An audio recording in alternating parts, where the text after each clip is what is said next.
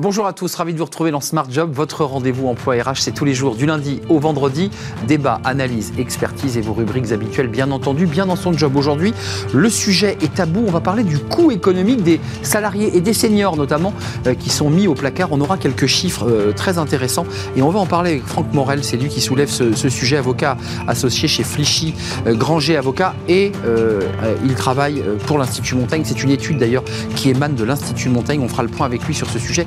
Euh, tabou. Le Rex du mois, faut-il autoriser les animaux au bureau? Alors voilà une question intéressante. Il y a des villes qui ont commencé euh, eh à l'autoriser. On fera le point avec Caroline Ricross sur ce sujet. Le cercle RH, euh, collaborateur bien nourri, collaborateur fidèle. Bah oui, on va parler de la pause méridienne. Bah, ça constitue le travail, le moment où on va déjeuner. Qu'est-ce que vous déjeunez? Comment vous déjeunez à votre bureau, dans une cantine? Et quelle cantine? On en parlera avec deux experts de la Sodexo et de Foodle. Et puis dans Fenêtre sur l'emploi, la rémunération variable au moment où on parle beaucoup d'inflation et d'augmentation de salaire. Est-ce que c'est la solution miracle justement face à l'inflation? On, en parlera, on en parlera avec Fabien Lucron, directeur développement de Premium. Voilà le programme tout de suite, c'est bien dans son job.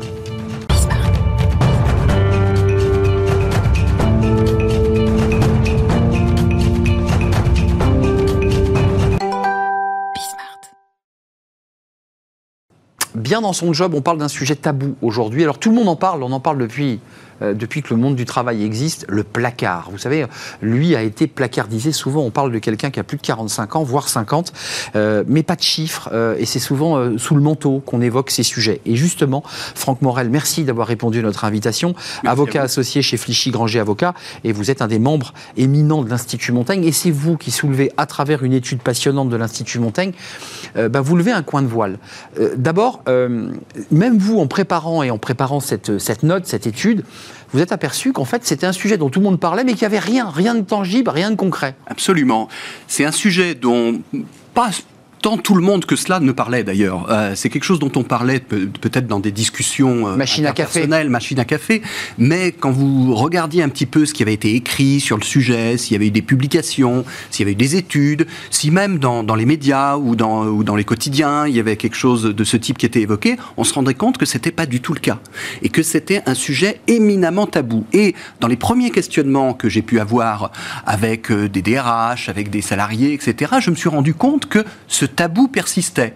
C'est-à-dire que d'un côté, pouvait considérer que on voulait pas en parler parce qu'il y avait une forme de honte, euh, peut-être, à ressentir parfois ce type de situation. Ah on, est mis, on est mis de côté, hein, on est mis de côté, hein. donc euh, on, on met la poussière un peu sous le tapis, hein, on laisse le, mm. truc euh, pas visible. Il se plaigne pas, il est payé, mais il fait rien. Exactement. Et puis du côté de l'entreprise, on avait du mal à admettre que ce type de situation pouvait exister. On les désignait sous une autre forme, etc., etc. Et c'est la raison pour laquelle je me suis dit qu'il y avait un vrai sujet et qu'il était nécessaire de briser ce tabou. Franck, quand même, l'Institut Montaigne évalue alors encore une fois, c'est une évaluation pour les raisons que vous évoquez. À 200 000 le nombre de personnes, là je vous cite, hein, euh, punies à ne rien faire euh, ou presque tout en restant payées, euh, et les salaires versés et les dépenses d'assurance maladie représentent, alors là le chiffre est colossal, 10 milliards. par an. Absolument.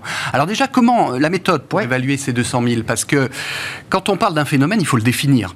Et donc, j'ai voulu d'abord définir qu'est-ce que c'est la placardisation, qu'est-ce que c'est être mise au placard?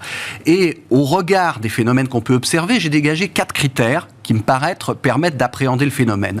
Un, des tâches qui n'ont pas de sens. Deux, des tâches euh, inintéressantes. Trois, une faible quantité de travail. Et puis enfin, il y a deux autres critères, ça fait cinq, euh, le retrait du collectif de travail et une hiérarchie qui ne se préoccupe pas de l'intéressé.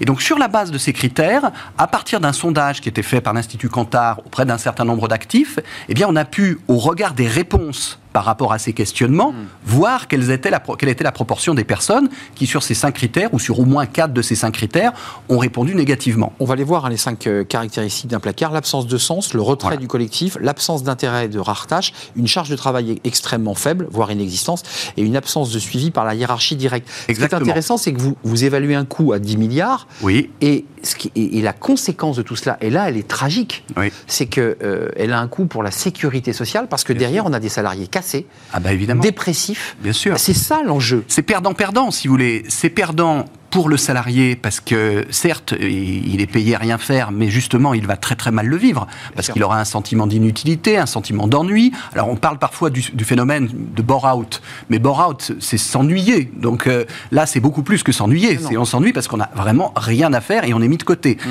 Et puis pour l'entreprise, c'est coûteux non seulement parce qu'évidemment euh, l'entreprise va payer quelqu'un à ne rien faire, mais c'est coûteux aussi parce que ça déstructure potentiellement l'organisation. Et puis c'est coûteux pour la société. Alors l'essentiel C'est honteux, excusez-moi de le dire abruptement, c'est honteux qu'une entreprise oui, traite un salarié. Et c'est pas légitime, absolument, c'est pas légitime. Et l'essentiel du coût, euh, il est constitué par la masse salariale. Hein, c'est-à-dire, c'est d'abord le coût des rémunérations et des charges sociales correspondantes voilà, euh, pour les personnes concernées. Et puis, évidemment, il y a le coût pour l'assurance maladie euh, des arrêts qui en résultent. Alors après, vous me direz, une fois qu'on a dit ça, Qu'est-ce qu'on fait Oui, les hein contre-mesures, qu'est-ce qu'on fait concrètement Et voilà. Alors, qu'est-ce qu'on fait? Moi, je pense qu'il y a deux types euh, de mesures qui sont euh, susceptibles d'être prises. D'abord, il faut avoir conscience d'une chose. Euh, je ne vais pas aujourd'hui sur ce plateau arriver en disant j'ai une baguette magique et demain matin, il n'y aura plus un seul placardisé. C'est pas vrai. Ça fait longtemps qu'on en parle. Weber, Francis Weber en avait parlé dans un film. Hein. Exactement. Donc, c'est un sujet complexe et c'est un sujet qui ne va pas se régler en un tour de main.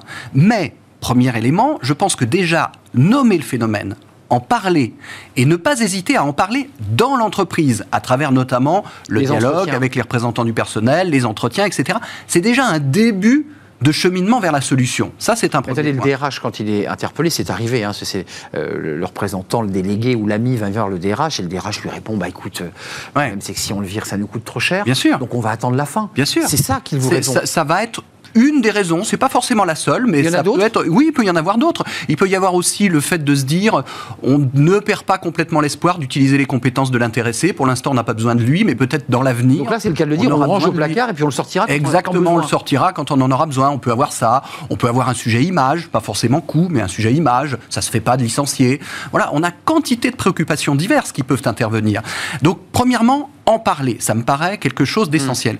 Deuxièmement, S'agissant des seniors, j'ai formulé dans la note que vous évoquiez tout à l'heure pour l'Institut Montagne un certain nombre de préconisations. Et l'une d'entre elles vise à traiter un phénomène qui, a été désigné par des chercheurs, vous savez, c'est le principe de Peter. Mm. Le principe de Peter, c'est le fait que on va arriver à un moment donné à la promo de trop, entre guillemets. C'est-à-dire, on est très bon, on est très compétent. Le combat on est, trop. On est très compétent dans son job actuel, mais on va pas forcément l'être dans le job sur lequel on a été promu.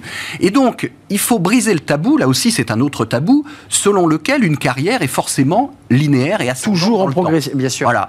Et donc, si une carrière n'est pas forcément toujours linéaire et ascendante, Ça, un sujet. Eh ben, il faut des outils pour pour gérer la fin de carrière. Donc en fait, euh, ce que vous nous dites, euh, il nous reste peu de temps, mais c'est que l'évolution d'une carrière ne passe pas par la promotion. On peut faire une proposition en disant, écoute, tu seras très bien dans cet espace. Alors c'est pas une promotion hiérarchique, mais tu vas t'épanouir. Exactement, et ça sera pas forcément mieux payé. Le temps de travail sera pas forcément plus élevé, il pourra être moins élevé. Donc il faut des outils pour mais on ne peut pas te faire monter. Et on peut pas te faire monter. Mais dans ce cas, il faut avoir la le courage, la franchise, et, puis mm, c'est gagnant-gagnant, malgré tout, in fine, d'aborder, de faire face à la situation. Mm. Et pour ça, mais il faut des outils, ça fait partie des choses que je propose. Lisez donc cette étude de l'Institut Montaigne, parce que c'est un vrai tabou avec des chiffres pour la première fois que l'on découvre. Alors, évidemment, qui sont des évaluations, ça peut être un peu plus, hein, c'est évidemment, mais sur la base d'un sondage Kantar, à découvrir une étude avec aussi des mesures, des propositions concrètes faites par l'avocat que vous êtes. Merci Franck Morel. Merci à vous. D'avoir rendu visite, avocat chez Flichy Granger, et euh, étude évidemment à découvrir euh, sur l'Institut Montagne papier et évidemment en numérique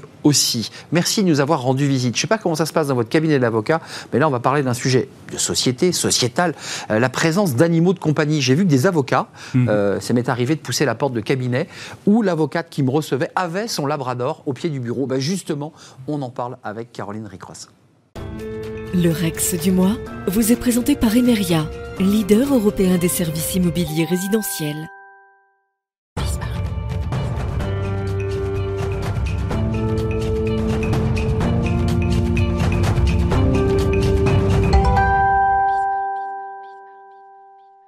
Bah oui, les, animaux au, bureau, euh, autorisés, pas autorisés, les choses avancent. Et c'est, euh, ben on va en parler avec Caroline Ricross parce que je sais que vous aimez beaucoup les, animaux. Oui, j'adore les, chiens en particulier. Les chiens en particulier. Mm. Merci euh, Caroline d'être avec nous comme chaque semaine.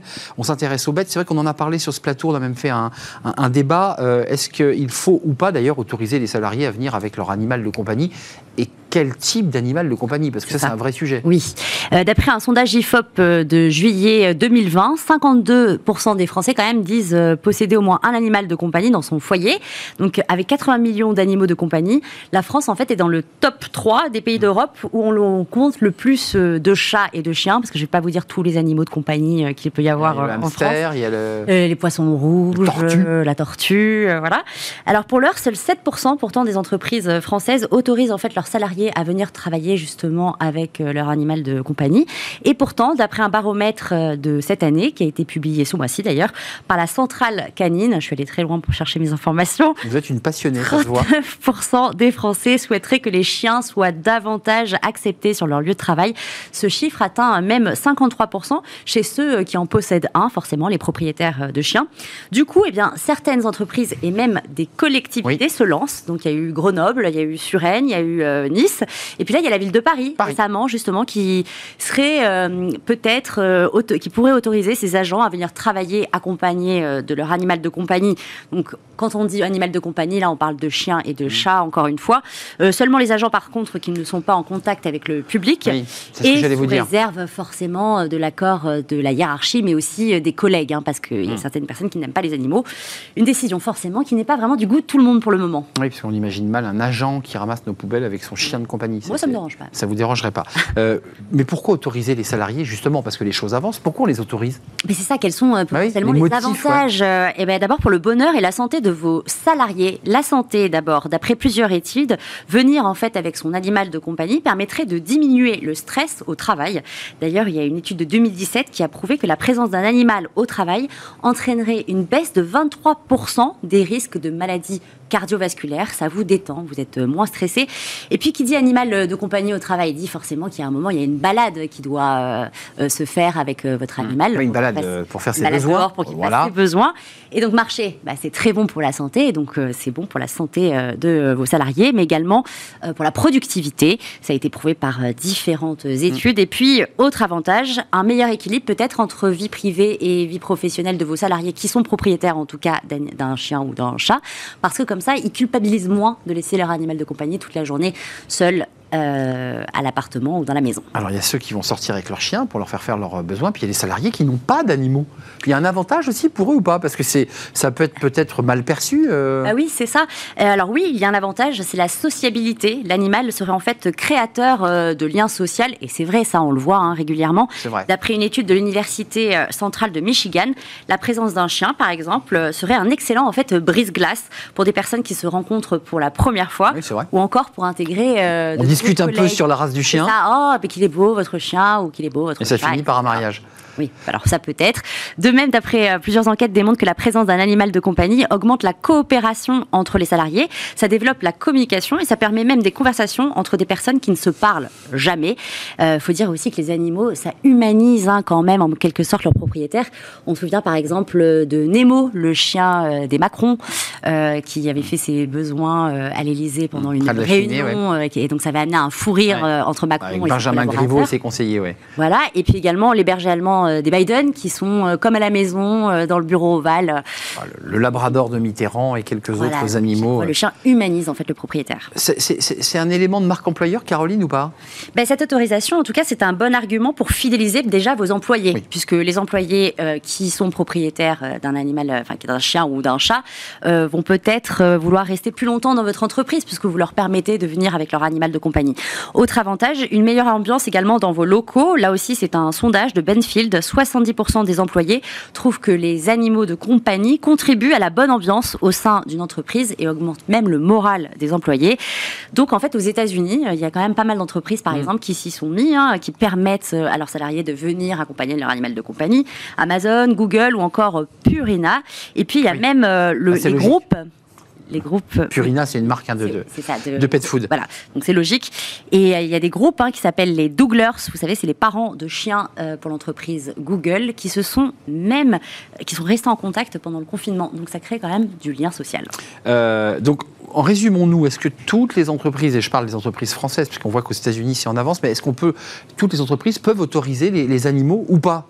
Bah, Alors en fait, il n'existe aucun texte de loi qui interdit la présence d'un animal de compagnie au travail. Par contre, il y a pas mal d'exceptions qui peuvent eh empêcher que vous veniez avec votre animal de compagnie.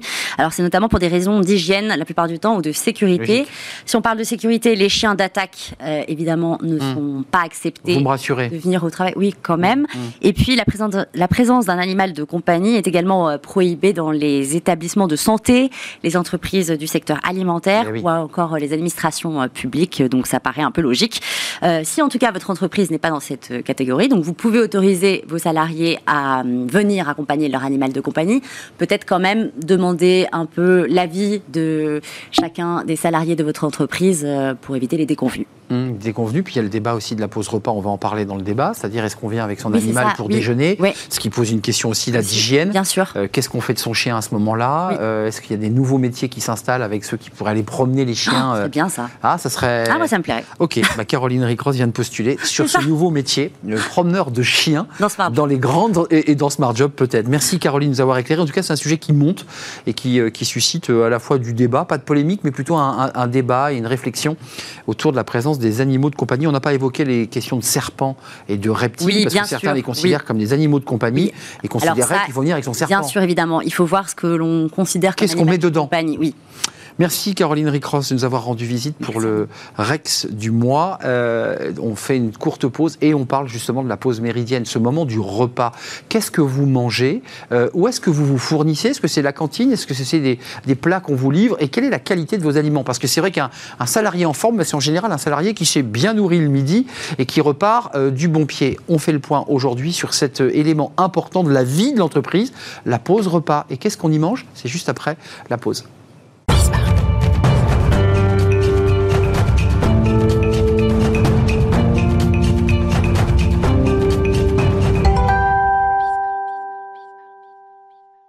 Le cercle RH est un débat, alors vous allez me dire, fondamental. Euh, alors les DRH euh, sont plus hésitants quand on, leur évoque ce sujet, mais il est fondamental.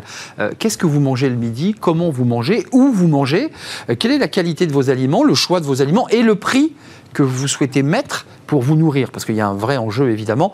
Alors il y a l'ambiance cantine, euh, on pousse le plateau, euh, tout ça est en train doucement de disparaître, télétravail, travail hybride, tout ça se transforme, et évidemment les opérateurs, ceux qui proposent ces repas, s'adaptent, euh, et on va en parler avec eux, ils sont avec moi. François Poder, merci d'être avec nous, directeur New Food Models chez Sodexo, qui vient régulièrement sur notre plateau. On reparlera de, de cette nouvelle carte, cette nouvelle proposition où avec la carte on peut acheter plein de choses. Hybridation du travail et donc hybridation aussi de l'outil. Euh, merci d'être là. Puis Clément Bonhomme a répondu à, notre, à l'invitation, cofondateur et CEO, co-CEO, parce que vous êtes deux, fondateurs euh, de Foodles. Euh, Foodles, c'est une marque qu'on voit hein, dans Paris. C'est de la livraison, on est d'accord? Vous, vous, préparez les, repas et vous les livrez? Est-ce qu'on est, d'accord là-dessus? Alors, c'est pas que la livraison, c'est plutôt un, concept de cafétéria nouvelle génération qui s'appuie en partie sur des livreurs en CDI, mais c'est pas un service de livraison classique au sens, terme, au sens strict du terme, comme on peut le voir couramment. Non, mais je le dis à dessein pour pas qu'on vous confonde avec d'autres livreurs que l'on peut voir dans des espaces euh, en centre de Paris où on s'agglutine. C'est pas ça le concept. Hein. Pas du tout. Nous, on s'appuie sur des centres logistiques qui sont en banlieue et on ne vient pas concurrencer les commerçants dans des zones euh, habitées. Voilà, c'est ce que je voulais vous entendre dire pour qu'on situe bien votre scale-up, puisque c'était les termes utilisés. Un mot à vous deux, ça va vous faire rire. Euh, on a contacté, euh, Nicolas Juchat a, contacté un certain nombre de, DRH qui, assez spontanément sur ce sujet, et ça va peut-être vous faire lever les, les yeux au ciel, on dit pour nous, c'est pas un sujet fondamental, la question de la pause méridienne et du repas. Je vous vois sourire. Moi, j'avais le sentiment que ce moment-là était fondamental. Effectivement, euh, depuis euh, les premiers confinements, euh, les DRH ont compris que la restauration faisait partie de l'attractivité de leur entreprise, le retour des salariés dans l'entreprise et l'adaptation nécessaire à la réalité du travail avec un travail hybride et une restauration hybride. Et on rencontre beaucoup plus qu'avant des DRH quand il s'agit de décider de solutions de restauration. C'est Euh, marque employeur. Juste une question à celui qui observe le marché et qui s'adapte, parce qu'on va revenir sur vos, sur vos offres, mais la, la cantoche que j'ai connue, moi, quand j'étais dans des grandes chaînes de télévision, j'ai le sentiment qu'elle tend à disparaître progressivement au profit, finalement, de choses qu'on va embarquer pour aller faire une réunion. euh, on part sous le bras avec son petite pochette en papier. Euh, vrai ou pas vrai la, la tendance, le marché, c'est quoi? On y a cru, on a pensé que la restauration euh, de papa, euh, Ouais, avec le, le plateau, euh, La cantoche. unique, d'une heure à, à l'autre, avec les mêmes produits, allait disparaître. Effectivement, elle est en train de disparaître au profit d'une restauration beaucoup plus attractive, répondant à l'individualisation des besoins. Ouais, Vous en pensez quoi, vous qui vous adaptez, qui avez inventé un modèle? Alors je pense que la cantine telle qu'on l'a connue il y a quelques décennies ou quelques années est en train de disparaître dans le sens où euh, euh, la cantine, la grande cantine un peu impersonnelle avec Exactement. une nourriture de qualité assez moyenne. Avec du bruit Euh, avec- Exactement. Ça, c'est vraiment, il faut oublier. Il y a encore quelques modèles qui perdurent, mais ça va petit à petit disparaître. Nous, on croit plutôt en l'hybridation des modèles. Et on ne dit pas que la cantine est morte, on dit que la cantine est en train de renaître, de se réinventer. Donc un Et nouvel nous- espace. Exactement. Nous, par exemple, chez Foodles, on pense des euh, cafétérias qui sont euh, nouvelle génération, autonomes, qui vivent toute la journée euh, et qui remettent en fait au goût du jour en fait euh, la nourriture. Parce Ça veut dire du matin 8h, excusez-moi, du matin 8h, on peut prendre un café et une orange, Exactement. jusqu'à 22h30 quand on sort d'un meeting. Ouais, en fait, historiquement, la cantine elle était ouverte entre midi et 14h, pour faire simple. Aujourd'hui, nous, les espaces qu'on pense, euh, c'est pas seulement des espaces qui ouvrent entre midi et 14h, c'est des espaces qui ouvrent le matin à 8h pour un petit déjeuner, euh, le midi pour déjeuner euh, entre 11h et 15h si besoin, et ensuite, ce sont des espaces qui restent ouverts pour un goûter, mais aussi pendant toute la journée pour, par exemple, organiser des réunions ou autre. Donc, on doit être dans une atmosphère différente de la salle de cantoche, entre guillemets, qu'on a connue jusqu'à présent. Euh, Il y a un débat quand même qui est posé au DRH, c'est que vos salariés, enfin ceux que vous nourrissez, en fait utilisent souvent la pause repas, même si c'est interdit. À la fois, on mange sur son bureau. Euh, Faut, faut pas, faut pas se cacher la vérité. Et c'est aussi un espace, vos espaces, qui servent aussi à prolonger des réunions et à travailler dans l'informel. Ça, c'est évident. Euh, allez-y, allez-y. Bah, non, mais Et- et moi je trouve ça très intéressant. Pourquoi les salariés reviennent à leur place? Alors, ça peut, il peut y avoir différentes causes à ça. Soit ils n'ont pas le temps, soit l'espace de cantine qui leur est proposé n'est pas suffisamment attractif. C'est ça. Donc c'est pour ça qu'on a essayé de repenser, de casser les codes en fait, d'être dans un espace type coworking où on se sent bien, on a envie de travailler, on peut venir manger, mais en fait on n'est plus obligé de venir juste pour manger. Et ça c'est important. Et c'est vraiment euh, dans le cœur de ce qu'on essaye de proposer. Euh, François, il y a, y a Tocla. Ça, c'est votre offre. Alors, je ne sais, pas si on a l'image, mais ça ressemble globalement à une, une carte. Est marqué Sodexo. C'est comme une carte bleue, on est d'accord hein? Euh, on, on y met quoi dedans dans cette, dans cette offre? Alors, au- auparavant, euh, nous avions, euh, dans une solution uniquement euh, de titre restaurant, euh, un, pour des salariés qui ne disposaient pas d'un restaurant, une carte restaurant. Et puis d'un autre côté, les salariés qui bénéficiaient d'un accès au restaurant avaient un badge. Ce que l'on a fait, c'est qu'on a mixé les deux avec une seule solution de paiement qui va permettre, associée à une application, de pouvoir voir quand on est chez soi euh, ce que l'on peut acheter, se faire livrer, manger, ou quand on est sur son lieu de travail, d'avoir l'ensemble des solutions de restauration aussi variées. Donc une expérience sans couture. Ça veut dire, entre guillemets, que là, la carte euh, Tocla, euh, le salarié est là. Il peut aller indéfiniment dans l'espace cantine ou l'espace de restauration, mais il peut aussi acheter du foodle. Alors, Non, non, mais j'essaie de, comprendre. Je vous on vois pas sourire. tout à fait. En fait, on est un peu, des- on n'est pas forcément spécialement. C'était pour vous faire mais- rire. Non, non, c'est une très bonne blague d'ailleurs. Mais disons qu'on n'est pas forcément amené à travailler des acteurs classiques de la restauration d'entreprise, même si ça peut arriver en termes d'hybridation. On va dire que vous avez plutôt un modèle qui fonctionne en standalone. Euh, J'imagine que votre carte, vous la proposez à la fois euh, pour des convives qui sont en télétravail et des convives qui viennent sur site. Nous, on a vraiment une offre qui est focus sur le in situ. En fait, euh, C'est physique, c'est concret. Exactement. Nous, l'idée, c'est que aujourd'hui, contrairement à ce que vous avez dit tout à l'heure, on a fait une étude IFOP en septembre qui montre qu'il y a trois employés sur quatre qui plébiscitent la cantine comme un perks, un avantage décisif pour euh, l'atmosphère du travail. Est-ce qu'ils utilisent le mot cantine, Clément? Possiblement. Alors, je sais qu'il ouais, y peut y avoir une connotation négative. Nous, chez Foodle, on se la réapproprie. Parce qu'en fait, on pense que la cantine, c'est pas un gros mot, en fait. La Donc ils pensent que c'est un lien de convivialité, d'échange, un Bien moment sûr. de sociabilité qu'il faut Ouais. vraiment euh, sanctuariser. Mais Ce qu'il faut comprendre, c'est qu'aujourd'hui, les salariés, avec le télétravail, ils viennent moins au bureau. D'accord? Mais quand ils viennent au bureau, Il faut que ça soit ils réussi. veulent des moments qualitatifs, Hmm. ils veulent passer du bon moment, des bons moments avec leurs collègues. Je voudrais qu'on bascule, mais les, deux sont intimement liés. Vous m'avez donné le cadre, euh, les outils, les espaces dans lesquels on va pouvoir se nourrir. Parlons un peu de la qualité des, repas, parce que euh, la nouvelle génération Z, c'est pas encore une fois pour faire du, le vieux contre les jeunes, mais euh, restauration rapide, on voit les, sacs de, de resto rapide, les hamburgers, on voit les, les kebabs, on voit, bref comment on réinvente, euh, au-delà de la qualité du lieu, la qualité de ce qu'on met dans l'assiette? Alors, je, pense effectivement que euh, le restaurant est, fondamental pour créer ce collectif. Et pour ce faire, euh, on doit répondre à une individualisation du besoin. Et il y a des jeunes, effectivement, qui veulent manger une alimentation qui est différente, mais on doit le faire dans un cadre qui soit à la fois plus premium, plus diversifié. On a un bon exemple euh, qui est le, le, cybercampus qui a ouvert à la Défense, sur lequel il y a six sites de restauration qui répondent à des besoins totalement différents, mmh. euh, des moments, des instants, euh, pour générer la motivation attendue. Juste un mot, parce que la cantine à une époque dans l'entreprise, c'était 2 euros, 2,20 euros, enfin 2,30 euros, enfin bref. J'ai vu que dans une étude, des salariés étaient prêts à payer 8 euros, 8,50 euros, c'est-à-dire beaucoup plus cher, mais par contre, c'était aussi, au-delà du moment de convivialité, c'était un moment de plaisir gustatif. Exactement. L'étude que vous citez, c'est une étude qu'on a réalisée avec Foodles en septembre, qui dit que globalement, aujourd'hui, les salariés sont prêts à dépenser à peu près 8,30 euros pour la pause déjeuner en entreprise. C'est beaucoup, hein, quand même. Exactement. Et il y a deux qualités principales du repas qui sont plébiscitées. Un, ça va être le fait de manger diversifié, varié et équilibré. Et deux, la qualité des repas. Mmh. Chez Foodles, nous, ce qu'on a fait pour garantir la qualité des repas, c'est qu'on se base à la fois sur la cuisine interne et sur un réseau de traiteurs qui nous apporte de la diversité.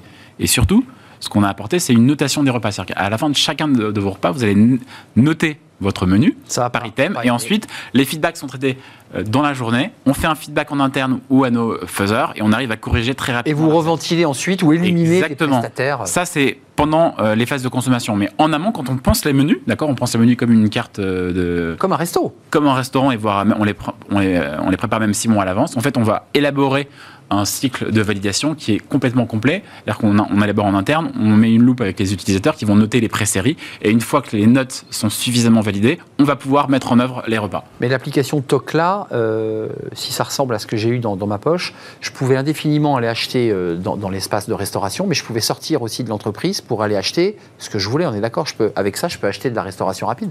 Alors, Donc il y a un euh, travail d'éducation quand même autour de qu'est-ce que je mets dans mon assiette. Enfin, c'est important d'éduquer. C'est vous qui nous donnez à manger, il faut nous éduquer peut-être alors, la, carte TOCLA en question euh, permet euh, d'être utilisée principalement en télétravail. D'accord. c'est bien ça, on est d'accord. On est d'accord. Donc je sors de chez moi et près de chez moi, j'ai un McDo.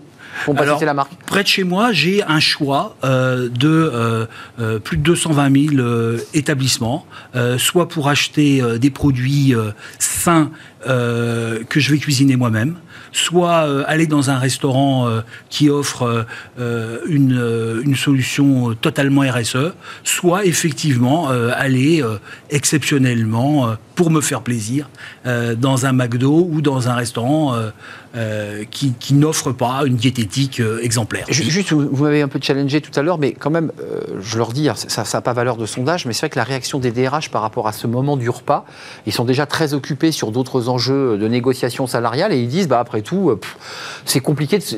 Est-ce que vous le ressentez ou est-ce que vous sentez quand même aujourd'hui que par la marque employeur, par les exigences des salariés, par euh, presque dans l'annonce, euh, il faudrait rajouter qualité des repas Ça, c'est ce que vous dites, c'est vachement intéressant. Déjà, nous, pour le coup, on double de tâches chaque année. Donc on n'a pas de problème d'attractivité et pour le coup, notre concept est très plébiscité. 300 collaborateurs 300 collaborateurs, 300 sites clients. Créé en 2015 créé en 2015. Donc voilà, ce qui prouve que, vite. a priori, euh, la proposition de valeur est là.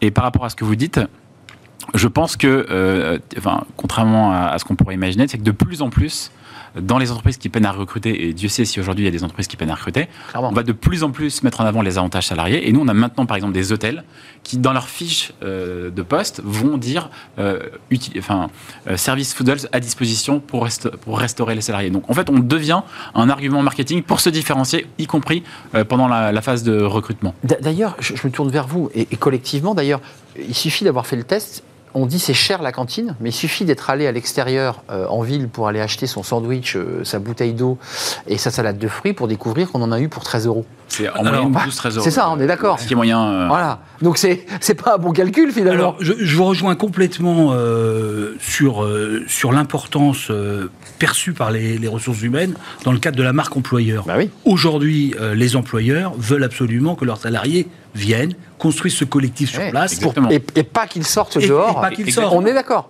Donc c'est à eux de se remettre en question, parce que là, vous êtes des observateurs et presque des.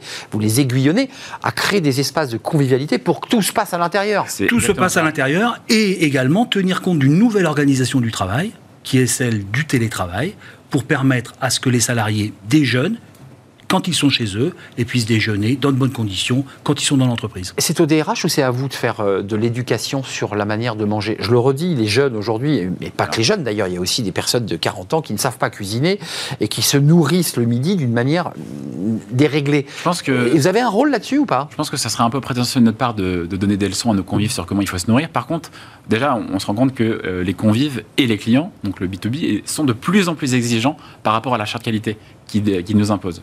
Euh, De fait, nous, par exemple, chez Foodles, on a mis en place une charte qualité qui est drastique.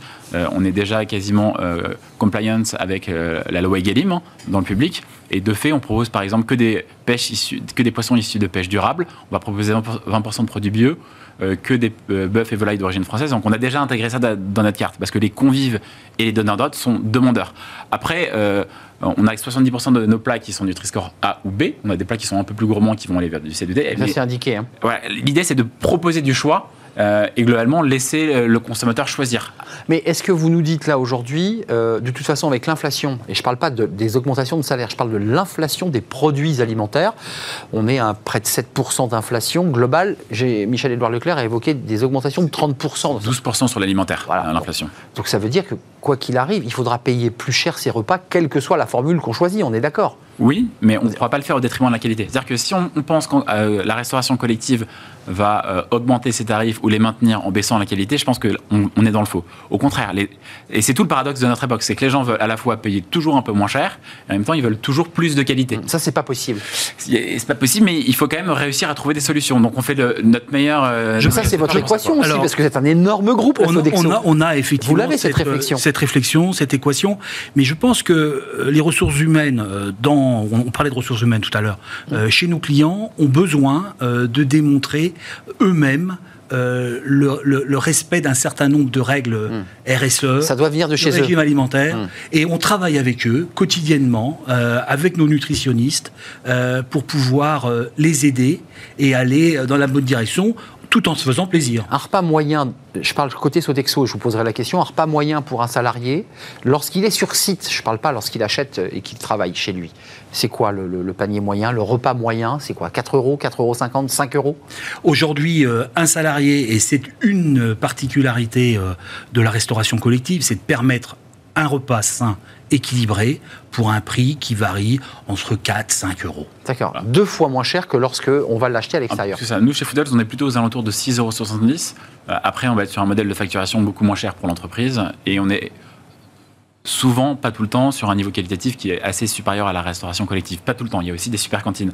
Mais euh, globalement, on se positionne plutôt. Oui, soyez sur, euh, sympathique quand même. hein, Non, non, pas- non, non, mais j'essaie d'être objectif. Il y a quand même des restaurants d'entreprise qui font une qualité extraordinaire et je remets pas ça en cause. Mais globalement, euh, voilà, on- on est plutôt Bah. sur un- une qualité de type euh, B2C euh, Je- restaurant plutôt que sur une qualité de type, cantoche classique. Quoi. Sans affaiblir, je dirais, les, les- les efforts que vous faites pour nourrir qualitativement vos, vos- vos clients ou vos convives, comme vous dites, vu le prix de l'augmentation des prix alimentaires, j'ai le sentiment quand même que la qualité va en, va en pâtir. C'est-à-dire qu'à un moment donné, on fait des choix et on va chercher des produits qui sont moins chers pour con- contenir et maintenir le prix du repas. On Oui ou non des solutions. Il y a des solutions. on peut trouver des solutions. Après, il y aura toujours des petites augmentations tarifaires qui seront mises en œuvre parce qu'en fait, on peut pas non plus faire de, de l'impossible. Par exemple, on peut pousser un peu plus de recettes végétariennes et puis c'est bien dans l'air du temps. Ça permet de euh, diminuer le bilan carbone euh, qu'on propose en, en termes de repas. On peut par exemple euh, sur un poulet travailler certaines parties plutôt que d'autres pour abaisser. Donc, on trouve des solutions. Moi, il faut trouver des solutions. On a parlé du petit-déj, la, journée, en fait, finalement, on, peut grignoter le matin jusqu'au soir. Euh, il y a le débat qui est posé, évidemment, d'une journée entière. Est-ce que cette réflexion, vous l'avez euh, Et, excusez-moi de revenir sur cette notion de junk food. Il suffit d'aller dans les entreprises pour découvrir globalement qu'il y a très très peu de distributeurs de pommes et beaucoup beaucoup de distributeurs de chocolat avec beaucoup d'huile de palme et beaucoup de graisse. Non, mais je veux dire, ce débat-là, il est posé aussi aux collaborateurs. Que, on ne se nourrit pas que de barres chocolatées, quoi. Bien sûr que non. Après, il faut qu'on reste aussi à notre place. Il faut qu'on propose une offre qui soit euh, beaucoup plus propre qu'elle ne l'était auparavant, avec euh, plus de critères de RSE, plus de critères de nutrition. Ça, c'est votre mission. Après, euh, avoir une offre qui est plus gourmande, ça existe et on ne va pas empêcher les gens de se faire plaisir de temps en temps au quotidien. De temps en temps. Alors je, crois qu'effectivement, euh, on le constate, euh, les, consommations de, produits euh, le vendredi sont très différentes de celles du lundi. On se relâche un peu plus le vendredi? On se relâche un petit peu, on prépare le week-end. Mais c'est psychologique ça. C'est à nous d'offrir surtout une diversité de choix pour permettre à chacun de trouver la solution en fonction de ses moyens, et en fonction de ses goûts. Et, et, cette, et Tocla, euh, euh, elle est née quand, cette, cette, cet outil-là? Alors, Tocla est né euh, au moment où, en, dans, pendant le confinement, on s'est hum. rendu compte qu'il fallait changer, en changeant l'organisation du travail, changer l'organisation de la restauration.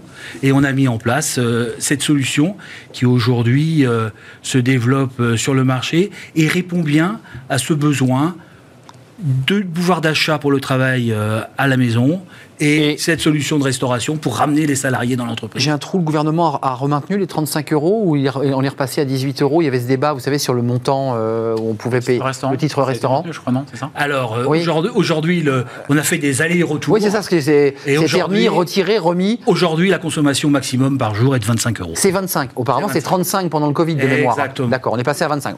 Une cote mal taillée. L'objectif était euh, aussi, je le crois, de, de, retrouver un équilibre économique économique hmm. et euh, de satisfaire euh, également les restaurants euh, qui ont beaucoup souffert pendant cette période. Clément Bonhomme, un mot de conclusion.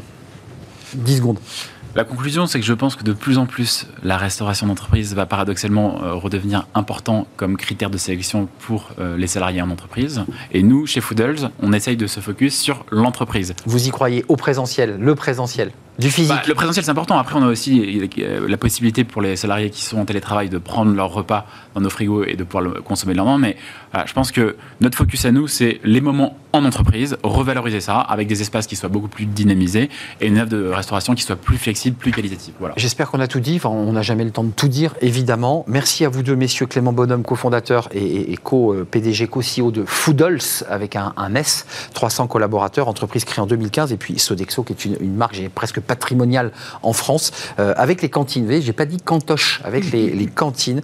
Merci François Pauder, vous êtes directeur New Food Models. Merci à vous deux d'être venus nous éclairer. On termine notre émission. Alors ça, c'est un sujet qui intéresse les chefs d'entreprise, car vous êtes un chef d'entreprise, la part variable. Ben oui, c'est un vrai débat. Dans ce débat d'inflation, d'augmentation de salaire, c'est peut-être l'outil ou la baguette magique. On en parle tout de suite.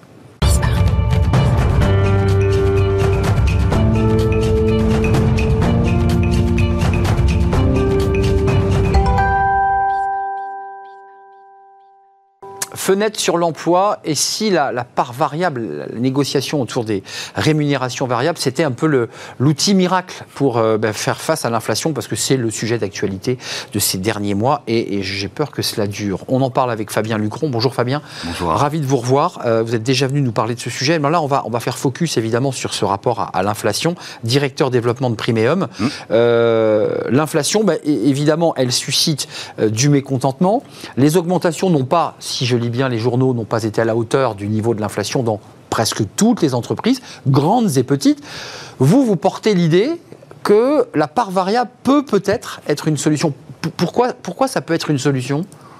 Alors en effet, euh, je pense sincèrement que la part variable peut répondre, en tout cas en partie, euh, aux attentes des salariés. Parce que bah, ça, mécaniquement, on l'a compris, toutes les entreprises n'ont pas les moyens euh, d'augmenter les salaires fixes à hauteur d'une inflation qui est à 6, 7, 8% selon le cas. Les entreprises ne sont pas toutes comme euh, Kering, LVMH ou Total, et euh, il est clair que leurs profits ne sont pas, ne progressent pas à la hauteur de l'inflation. Donc par nature, ce que les entreprises disent, c'est j'ai pas les moyens de vous, de vous augmenter en fixe de cette nature-là. Hum. En revanche, si on commence à parler de la part variable et donc du package de rémunération, Vu que c'est lié à une performance attendue, si cette performance est au rendez-vous, l'entreprise aura certainement les moyens de débloquer de l'argent. Alors il y, a deux actualités. Il y a les NAO, hein, les négociations euh, là qui sont en cours dans certaines entreprises, donc presque toutes. Et puis il y a les entretiens annuels d'évaluation.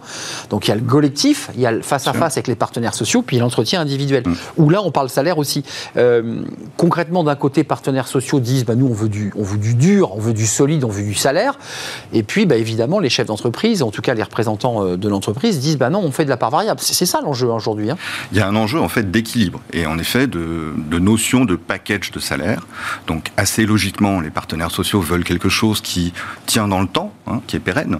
Euh, et évidemment, l'entreprise, elle, a tout intérêt à essayer de se dire, bah, nous, ce qu'on voudrait, c'est associer une performance, parce que si l'année prochaine euh, le contexte économique euh, nous est pas favorable, on peut pas se permettre d'avoir évidemment dépensé de l'argent sur, euh, sur les salaires. On peut pas augmenter de 7 et 8 J'ai vu qu'il y a pas mal d'entreprises. On a eu la DRH de la Poste qui était à 3,5 d'augmentation. C'est peu près dans la norme. C'est la hein, norme. Hein. Ça veut dire qu'on voit bien qu'il reste encore euh, sur la part variable. Parce que ça, c'est une négociation très concrète. On se dit, mais tous les salariés peuvent être évalués parce qu'il y, a des secteurs où on se dit, c'est compliqué de se dire, euh, tiens, je vous mets une part variable. Mm. C'est possible de le faire ou pas? Alors, c'est presque possible sur tous les postes. Euh, d'ailleurs, c'est une des, euh, des, nouveautés, on va dire, des dernières années, une vraie tendance. Euh, on nous demande de réfléchir à des plans de rémunération variable pour des profils auxquels on ne pensait pas avant. Jusqu'ici, on pensait quand même beaucoup aux forces commerciales, ouais, pour mmh. commencer. Et puis, bah, petit à petit, en fait, on, on est allé chercher du variable sur des postes de financiers, sur des marketeurs. Aujourd'hui, on met en place des rémunérations variables dans le monde de la logistique, sur des préparateurs de commandes. Il y a en réalité, hein, oui, il y, a plein de façons de rémunérer euh, de façon variable. Et puis encore une fois, il n'y a pas seulement que le quantitatif, il y a aussi la qualité, hein, la qualité qui est produite, c'est important, euh, tout comme la qualité d'ailleurs qui est euh, perçue par les clients. Mais ça veut dire que les entreprises utilisent cet outil euh, d'une manière très fine. Euh, comment on fait? Vous accompagnez, parce que ça c'est aussi un travail que vous faites, au-delà du fait de nous dire que c'est formidable, vous apportez, j'imagine, votre valeur ajoutée en disant comment on fait là? Parce qu'il y a tout un travail d'évaluation entre le salaire euh, sonnant, mm. trébuchant et le variable. Tout ça est très stratégique quand même. C'est stratégique, et d'ailleurs, une des bonnes façons de le faire, hein, de, de mettre en place un plan de rémunération variable, c'est de commencer par se dire qu'est-ce que je veux que ma rémunération variable soutiennent en termes de piliers stratégiques de mon entreprise. Ça ne va pas pouvoir de toute façon soutenir toute la stratégie. Ça va, on va faire des choix et euh, ces choix bah, vont être reflétés dans le plan de, dans le plan de rémunération variable. C'est quoi la proportion d'une REM variable? Parce qu'on dit la REM mmh. variable, mmh. c'est quoi par rapport à un salaire euh, Jusqu'où on peut aller et jusqu'où on ne peut pas aller? Alors, à minima, on a pour habitude de dire qu'il faut que ça pèse un mois de salaire minimum. Donc ça fait à peu près 8%. Donc c'est comme un 13e mois en quelque sorte. C'est le minimum pour que c'est le minimum pour qu'on puisse se dire que les gens vont potentiellement modifier leur comportement pour aller chercher une performance. Donc il faut que ça soit suffisamment incitatif en volume. Exactement. Donc ça c'est pour le minimum. Et après, je pense qu'il y a quand même des maximums. C'est-à-dire que euh, au-delà de 30%, ça devient un peu abusif pour une raison simple. Et attaquable juridiquement Alors juridiquement non. Non.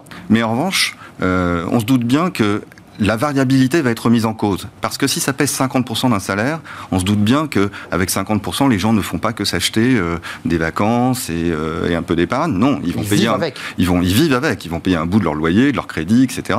Donc on ne peut plus le rendre réversible. Vous voyez hmm. Donc c'est pour ça que 30%, à mon avis, est un, est un maximum. Juste avant de nous quitter, vous avez des chiffres d'évaluation sur, sur l'évolution de, la rémunération variable Ça avance C'est quoi le volume là aujourd'hui? Alors on n'a pas encore de chiffres. Hein, le, Ou à travers vos clients ce qui, est, ce qui est, clair, c'est que la part de rémunération variable euh, est en train d'évoluer plutôt à la hausse. Euh, sur l'ensemble des postes et notamment, pas seulement euh, sur les commerciaux, hein, mais plutôt sur les fonctions support. C'est ce que vous évoquiez. c'est bien ça, en fait, qui est très nouveau. Et là, on va, on va atteindre des 10-15% de rémunération variable hmm. dans certains cas. Mais ça, on le découvre avec vous aujourd'hui. Hein, le marketing, des, hmm. même la logistique. Alors, j'imagine qu'on calcule les temps de, de, travail, de rapidité. Alors, oui, on va plutôt être sur du quantitatif, mais pas que, hein, sur le taux d'erreur aussi. Oui, et bien sûr, le taux d'erreur et de rangement, évidemment. Donc, la, qualité aussi, voilà. Merci Fabien Lucron de nous avoir éclairé sur ce sujet qui est votre spécialité, les, la rémunération variable. Vous êtes le, directeur développement de Primeum. Merci d'être venu nous rendre visite pour la quoi La troisième fois? C'est ça. Troisième fois, c'est un vrai plaisir. L'émission est terminée. Merci à vous aussi de, nous suivre régulièrement, quotidiennement. Merci à toute l'équipe. Merci à, à, Théo euh, pour la réalisation. Merci à Alexis pour euh, le son et merci à Nicolas Juchat évidemment. Merci à Lily pour l'accueil invité. Merci à vous, merci à vous toutes et à vous tous pour votre fidélité. Puis les messages évidemment sur les réseaux sociaux. À très très bientôt, je serai là demain. Bye bye.